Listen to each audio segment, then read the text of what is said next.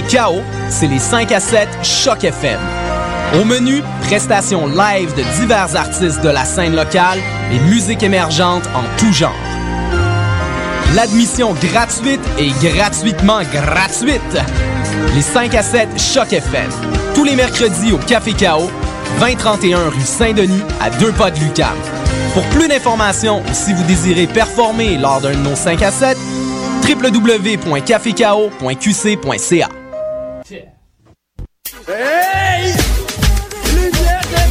Lumière Reggae Choc FM présente les soirées Midnight Sound avec Creole Soldier Sound System. Alors ça se donne à chaque troisième samedi du mois au bar L'Alizé, 900 Ontario Est, à deux pas du métro Berry-UQAM. Ambiance créole et métissée, les meilleures rotations soleil, open mic, ambiance sound system. Seulement 4 dollars à la porte. Dès 23h30. Pour plus d'informations, visitez la page Facebook officielle de Lumière Reggae.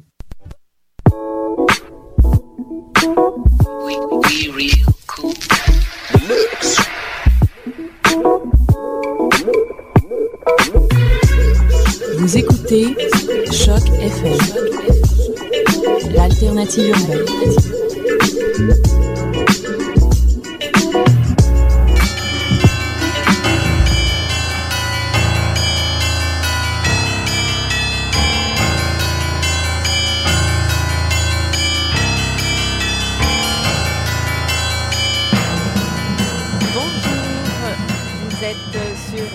Choc FM, c'est le tome 6, c'est le chapitre 77 de Mission Encre Noire. C'est Hélène et Gabriel est avec moi. Bonjour Gabriel. Bonjour Hélène. Nous sommes mardi 22 mai, un jour un peu particulier puisque nous fêtons et nous déplorons tout à la fois euh, les 100 jours du mouvement étudiant au Québec. Euh, voilà, mais nous allons faire une émission dans ce contexte-là. Oui. Euh, Allons-y.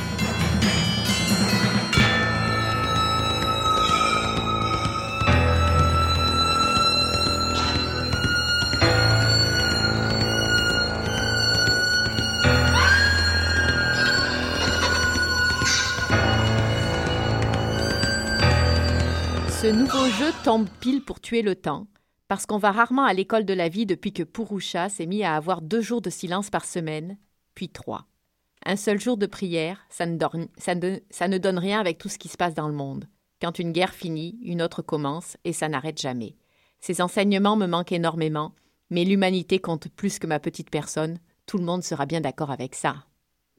Vous venez d'entendre un extrait de le- de- du livre Mémoire d'une enfant manquée de Brigitte Pilote, qui a été par- euh, publié en 2012 aux éditions Stanquet. Alors, merci Gabriel pour la présentation. Alors, euh, en studio avec nous euh, ce soir, euh, Brigitte euh, Pilote euh, est là. Euh, euh, bonsoir Brigitte. Alors, merci euh, d'être venue euh, à Mission Encre Noire. Merci, avec grand plaisir. Alors, je commence tout de suite. euh, on va rentrer dans le vif du sujet.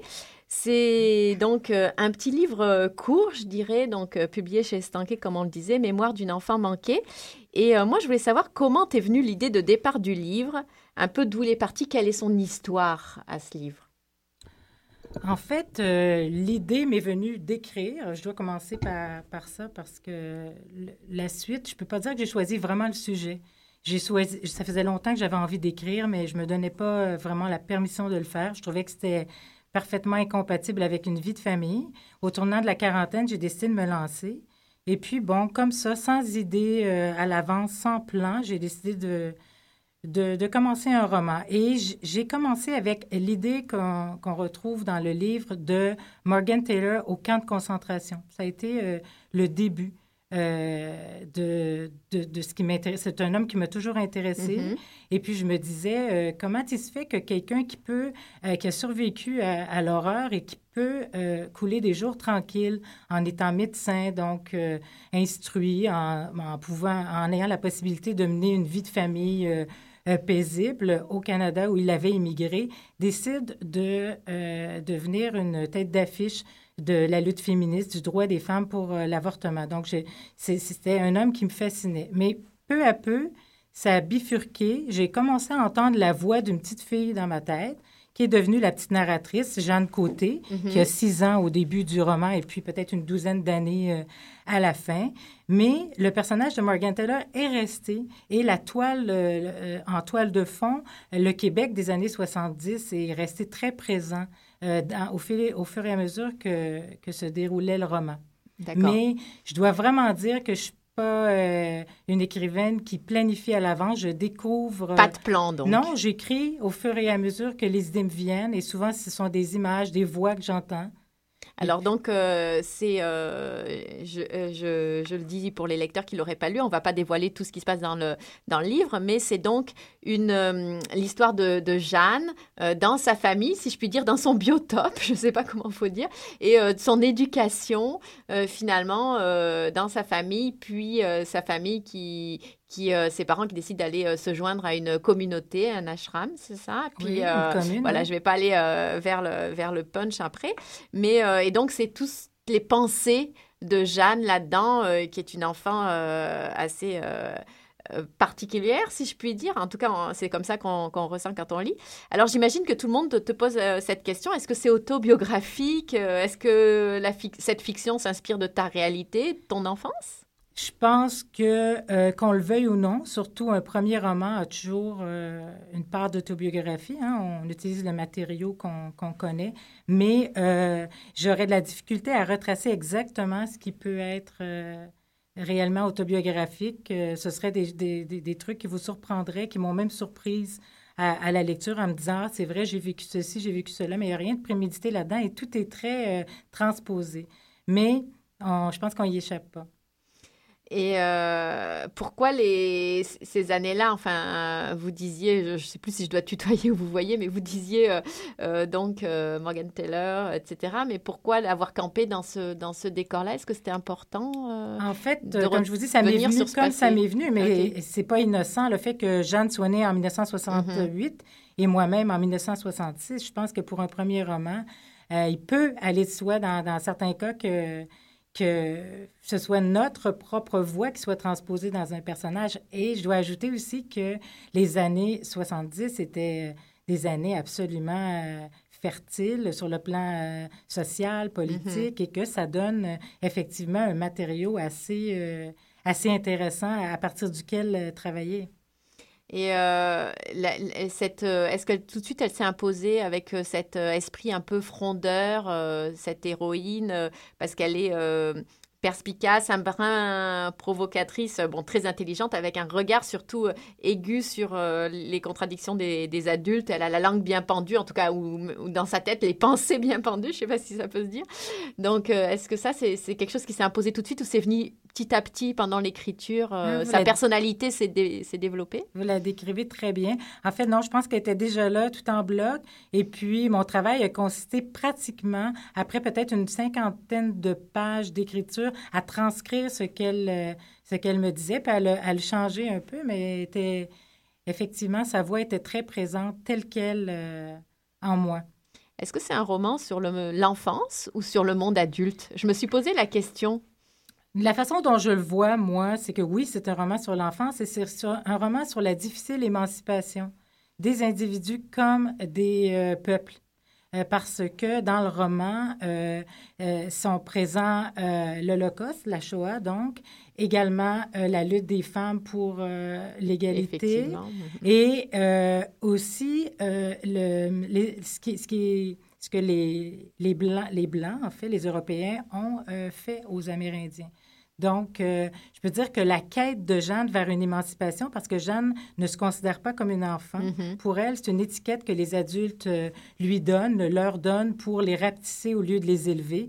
Donc, en essayant de prouver aux adultes qu'elle est autre chose que, que ce qu'ils croient, bien, elle chemine vers son, comme je le disais tout à l'heure, vers son émancipation, mais à travers une connaissance qu'elle va acquérir de ce que euh, des peuples ont souffert ou de ce que les femmes ont, euh, voulu comme, euh, Oui, elle s'inspire beaucoup de tous les enseignements qu'elle reçoit, que ce soit euh, au début du livre à l'école. Bon, après, elle va plus à l'école euh, puisque ses parents vivent, euh, ont décidé de, parce qu'ils voulaient le meilleur pour leurs, leurs enfants, d'aller dans, un autre contexte, une- à l'école de la vie. En oui, tout cas, on, doit, on peut le dire, hein, que c'est euh, que c'est dans une commune que ses parents Ouais. déménagent euh, à la deuxième partie et que, bon, Jeanne se voit obligée de les suivre, évidemment, et puis euh, elle le trouve particulièrement choquant qu'il y ait des enfants encore dans Ouais. ce nouveau milieu de vie, alors qu'elle aurait bien aimé pouvoir euh, les fuir parce qu'elle ne se considère pas comme une enfant, mais ne veut pas non plus les fréquenter. Mhm. Donc, euh, dans la commune, elle va quand même être amenée à les percevoir sous un autre jour et même jusqu'à un certain point à devenir euh, le- leur, sauveur. Oui, c'est ça. Alors, euh, et, là aussi, les enseignements de Purusha sont extrêmement importants. Donc, elle se nourrit de tout ce qu'elle entend, de l'histoire notamment, et effectivement, de toutes ces histoires.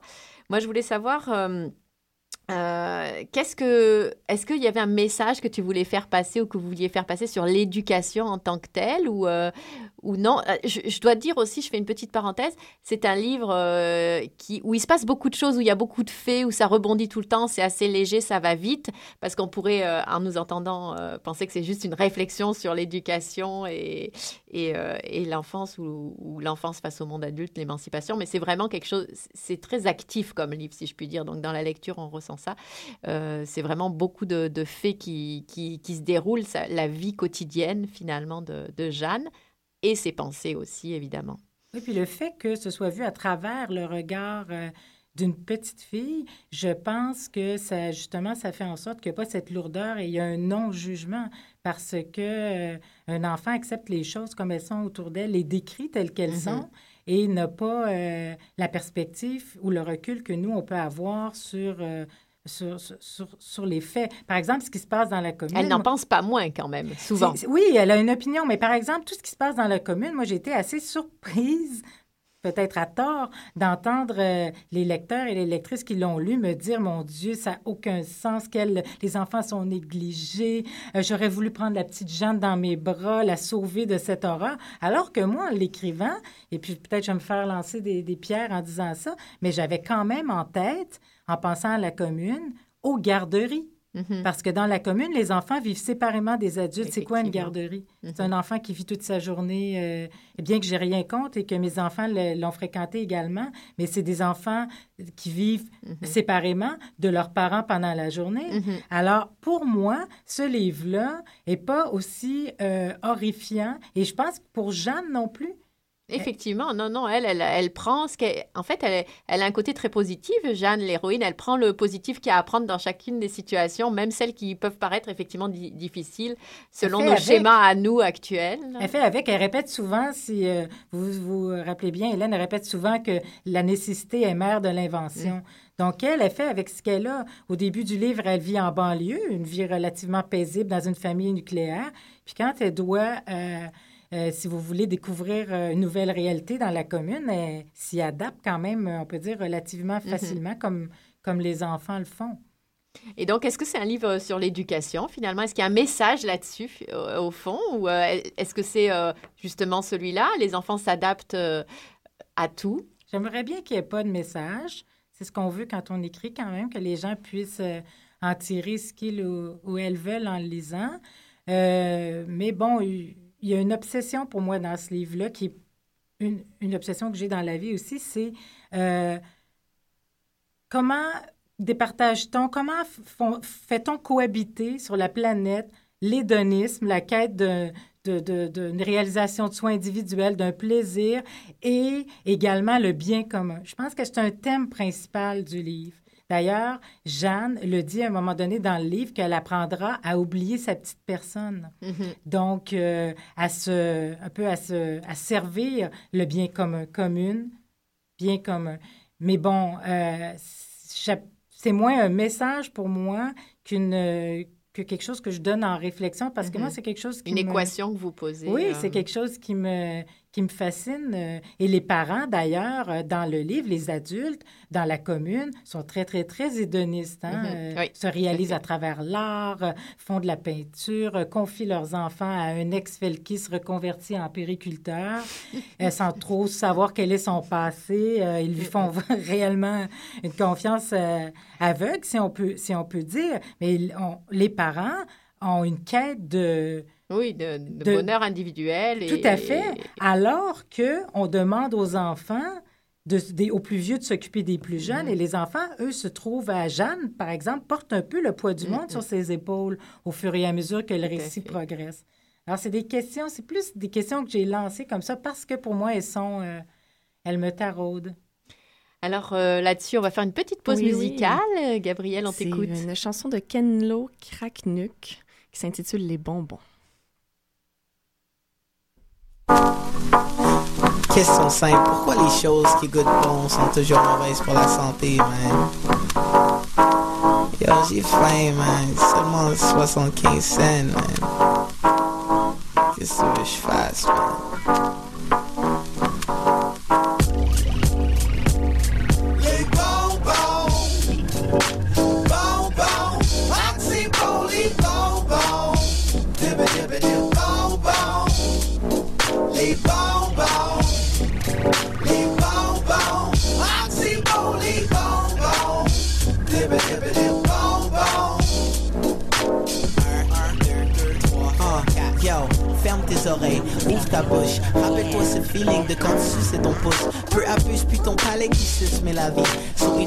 Petits moments sweet pour casser le beat. Sur le chemin de l'école, tu t'es arrêté au deck. Après que tes parents t'aient rempli de films au petit-déj.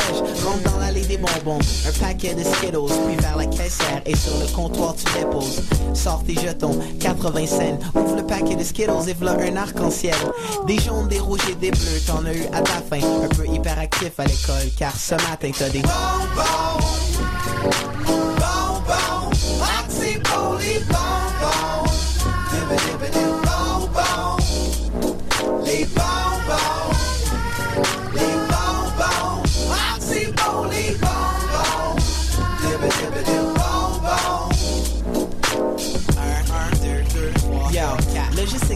quoi je parle? Si t'as grandi dans un quartier le moindrement pauvre Où qu'il y a aucun légume à des kilomètres à la ronde Mais des dépanneurs cheap, y'en a une overdose le sucre les calories vides bien digérées Tu t'es demandé c'était quoi la cause. Les responsables regardent le petit people débouler Eux sont de blabla bien en haut de la côte. Vu que eux ils ont de bons shit raffinés Le caviar, se foutent de si oui ou non ta santé s'améliore. Très tôt au chip les jujubes t'ont initié Avec des monopoles et contrats d'exclusivité De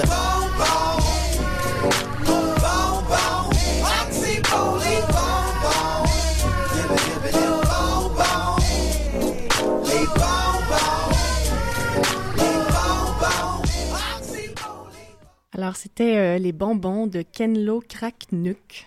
Ça tombe bien puisqu'on parle d'enfance. Eh oui.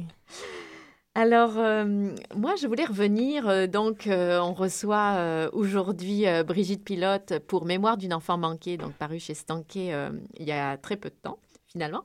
Et je voulais revenir sur la fin euh, de cette fable autour de, Jeanne. Euh, la fin est assez étonnante. Enfin, la troisième partie, je crois. euh, ça, je me rappelle plus très bien quand est-ce qu'exactement ça. Je vais, je vais pas beaucoup en dire parce que je veux pas briser l'intérêt de la lecture. Mais je voulais te poser la question de est-ce que c'était une de la provocation finalement? Est-ce que c'était une façon de provoquer, de faire une, fin comme celle-ci? Puis ceux qui liront, qui auront la curiosité d'aller lire le livre, comprendront ce que je veux dire. Alors, est-ce que c'était une façon de provoquer ou alors une façon de décontenancer le lecteur ou alors penses-tu que finalement cette fin était très logique parce que Jeanne change complètement de milieu, j'en dirai pas plus, à la fin et ça se finit encore totalement autrement que, que les deux autres parties?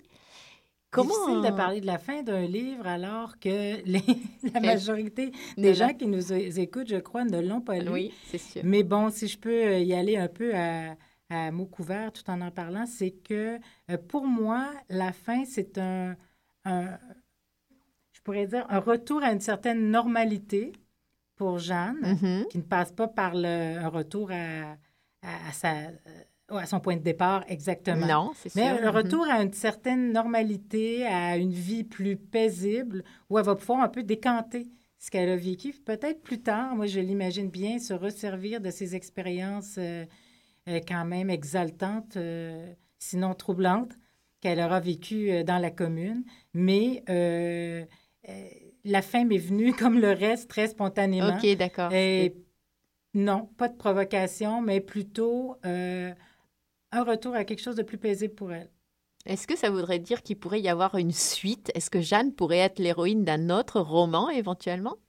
C'est toujours difficile à prévoir, mais je peux dire que pour le deuxième, qui est pratiquement achevé et qui devrait être publié en 2013, euh, elle n'est pas du tout présente en tant que telle dans le roman, quoique sa voix euh, dans le personnage d'un autre enfant peut, euh, peut ressurgir, c'est sûr, mais euh, pour moi, les suites, c'est pas quelque chose que, que j'envisage pour le moment. Mhm. Est-ce que ce sera aussi un roman qui se passera dans les années 70, euh, pareillement, et au Québec également? En fait, c'est un roman qui se passe, oui, dans les années 70, parce que j'ai choisi plus délibérément cette fois-ci euh, de le camper à Memphis, au, au Tennessee, aux États-Unis, dans la décennie qui a suivi l'assassinat de Martin Luther King au motel Lor- Lorraine à, à Memphis. Donc, encore les fertiles années 70, mais Mhm. dans un décor tout autre avec euh, des personnages euh, fort différents. Ah, intéressant. Alors, euh, justement, l'écriture de ce livre, moi, je voulais savoir, en tout cas, je reviens au premier, euh, Mémoire d'une enfant manquée. Combien de temps euh, as-tu mis à l'écrire ou avez-vous mis à l'écrire? Et est-ce que ça a été difficile? Est-ce qu'il a été re- beau- très re- retravaillé? Enfin, j'entends bien qu'il n'y a pas eu un plan, que les choses sont venues euh, assez spontanément, mais est-ce qu'après, il y a eu beaucoup de travail? J'imagine qu'entre le premier jet et euh, le, livre final, euh, il y a quand même... euh, tout un travail d'écriture, de, réflexion, euh, d'arrimage, on va dire. En fait, euh, j'ai mis plusieurs années à l'écrire. Ah, Euh, dont certains mois à temps plein. Quand on dit plusieurs années, c'est pas toujours à temps plein, hein, surtout non, pour un premier roman. Mais un bon, un bon six mois, si je me souviens bien, à temps plein. Et à partir du moment où je l'ai soumis à des maisons d'édition dans le but de, de trouver un éditeur pour la publication, il était tel quel. Euh, quand on dit tel quel, ça ne veut pas dire qu'il n'y a pas eu un certain travail après sur Mhm. euh, bon, des redondances, des petits trucs comme ça, mais dans sa forme, en trois parties, avec le nombre de pages euh, également euh, euh, à, peu près, à peu près pareil. Je peux dire que c'est un roman qui n'a pas beaucoup évolué à partir du moment où je l'ai soumis. Je, je précise qu'il fait donc euh, 158 pages. hein. Oui, c'est un, c'est un livre qui se lit, euh, qui se lit quand même facilement. Tout à fait. En plus, il est séparé non seulement en trois parties, mais avec des, Des des, des sous-sections. petits, des, des petits chapitres qui se succèdent vite, euh, effectivement. Euh, moi, je voulais savoir si tu avais quelque chose à dire à un lecteur qui s'apprête à commencer euh, Mémoire d'une enfant manquée. Est-ce qu'il y aurait quelque chose d'important à transmettre, à dire? À l'avance, comme ça, euh, ben d'abord, je voudrais dire merci aux gens qui, qui le lisent parce qu'on doit comprendre quand même que lancer euh, sur le marché un premier roman alors que les gens ne nous connaissent pas, ne nous attendent pas, ne, ne, euh, on, ne manque à personne hein, en littérature quand on n'existe pas, c'est déjà quelque chose de réussir à intéresser au point où quelqu'un se rend en bibliothèque pour euh, l'emprunter ou euh, décide de l'acheter, de, de, se le faire euh, prêter par un ami, une amie. Donc déjà, pour moi, c'est quelque chose que les gens choisissent de lire Mémoire d'une enfant manquée alors qu'ils savent absolument pas ce qu'ils vont trouver comme plaisir ou non à, la lecture de ce livre-là. Sinon, je pense que les gens qui décident de s'engager dans la lecture d'un livre n'ont pas vraiment be- besoin de conseils. J'espère sim- simplement que les gens vont l'aimer. Est-ce que c'était émouvant de, de voir euh, l'objet quand il est sorti? Parce que j'imagine le premier, euh, le premier roman euh, d'une auteure ou d'un auteur, c'est quelque chose de, de voir l'objet publié? Oui, ça l'est. Toutes les étapes sont émouvantes. De réussir à trouver quelqu'un qui veut, qui croit en nous, qui veut nous, qui veut Mhm. et publier notre, li- notre livre, c'est déjà très, très émouvant. Ensuite, une chance que ça se passe étape par étape. Donc, l'émotion est étalée sur plusieurs mois. Euh, On voit la maquette euh, du livre avant de avant de, de- de le voir là, réellement en, Oui. en, en tant qu'objet. Donc, ça se fait progressivement, mais oui, c'est c'est quelque chose de, de très touchant de voir que quelque chose que j'ai écrit euh, sans savoir si ça aurait une valeur aux yeux de quelqu'un d'autre que ma famille et puis moi-même, euh, peut intéressé, oui, c'est quelque chose de touchant. Est-ce que quelqu'un euh, vous a incité à écrire? Est-ce que vous avez un modèle, un maître ou un accompagnateur? Parfois, c'est l'image d'un écrivain ou d'un auteur euh, qui, nous a marqué. Parfois, c'est juste quelqu'un à côté de nous qui nous a encouragés. En fait, moi, je peux dire que j'ai été fort encouragée par ma mère, qui a été ma première lectrice. Euh, j'ai commencé à écrire à 7-8 ans à peu près. Puis euh, j'ai fait des études littéraires et c'est par la suite que j'ai abandonné complètement l'écriture. J'ai fait de l'écriture euh, télévisuelle, j'ai été rédactrice, mais l'écriture de fiction, disons grosso modo de 20 à 40 ans, j'ai 46 ans aujourd'hui maintenant, euh, c'était comme pas pour moi. C'était, euh, j'avais décidé que c'était dans une autre vie peut-être que, pour reprendre un peu la, la thématique de la commune et, et de Pouroucha, dans une autre vie, que je pourrais vivre cette belle, euh, cette belle aventure. Mhm. Puis, comme bien des gens au tournant de la quarantaine, il y a des questionnements qui se posent. Les enfants sont, dans mon cas, mes filles étaient plus, euh, plus âgées, donc euh, j'ai décidé de, de le faire. Mais j'ai toujours voulu écrire. J'ai toujours été une Mhm. fervente lectrice aussi, ce qui nous donne euh, le goût d'écrire quand on a ça en nous, le fait de lire aussi. Est-ce qu'il y a un modèle, euh, une inspiration J'ai été euh, une fervente proustienne quand j'étais adolescente, euh, aux grandes dames de mes profs, de mes profs de, de cégep qui m'interdisaient presque de lire, mais je veux dire, je palpitais et j'adorais euh, cette lecture. Euh, j'ai aimé beaucoup aussi. euh, en fait, je suis très. euh, je- suis peut-être quelqu'un d'une autre époque là, pour, me, pour mes goûts littéraires. Euh, Non, j'ai mais la littérature n'a pas de temps aussi. Pardon? La littérature n'a pas d'âge. Certains sûr. livres vieillissent Mais très J'ai bien. beaucoup nourrie à la tradition euh, des grands classiques français. J'adore Tolstoï. D'ailleurs, je fais un petit clin d'œil dans le livre euh, à propos de Tolstoï qui était végétarien. Et puis, bon, euh, dans la commune, euh, le végétarisme est de rigueur. Donc, sont, curieusement, des hommes euh, écrivains plus que des femmes, alors que mes lectures euh, présentement, depuis peut-être une, une dizaine, une vingtaine d'années, je, je suis beaucoup plus portée vers les écrivaines euh, Ouais. femmes. Oui, d'accord. Et,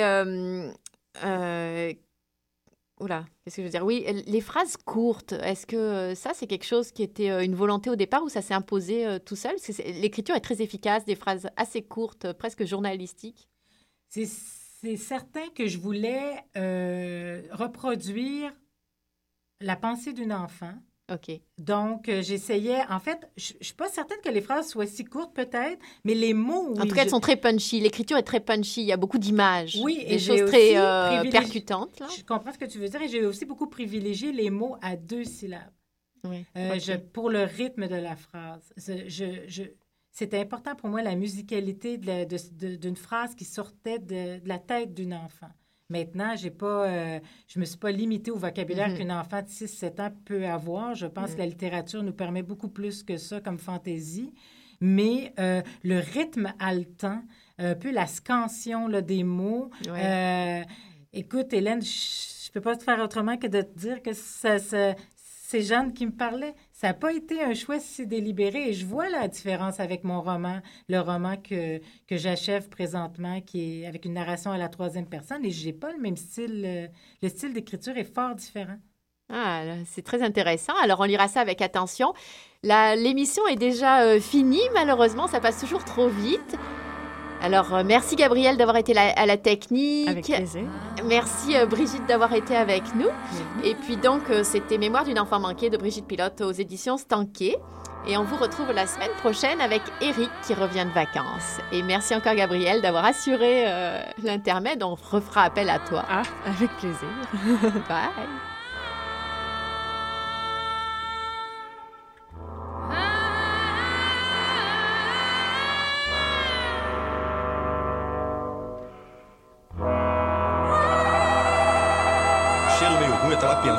Coisa e fedeu, acho que. Pô, mas o negócio tava bom, bicho. O negócio tava bom, só quando ele tava fazendo tão entupido. Olha, Quem diria, hein? Greta Garbo acabou de irajar, hein? É, mas eu tava falando pra você, né? Depois que eu passei a me sentir, aí o negócio ficou diferente.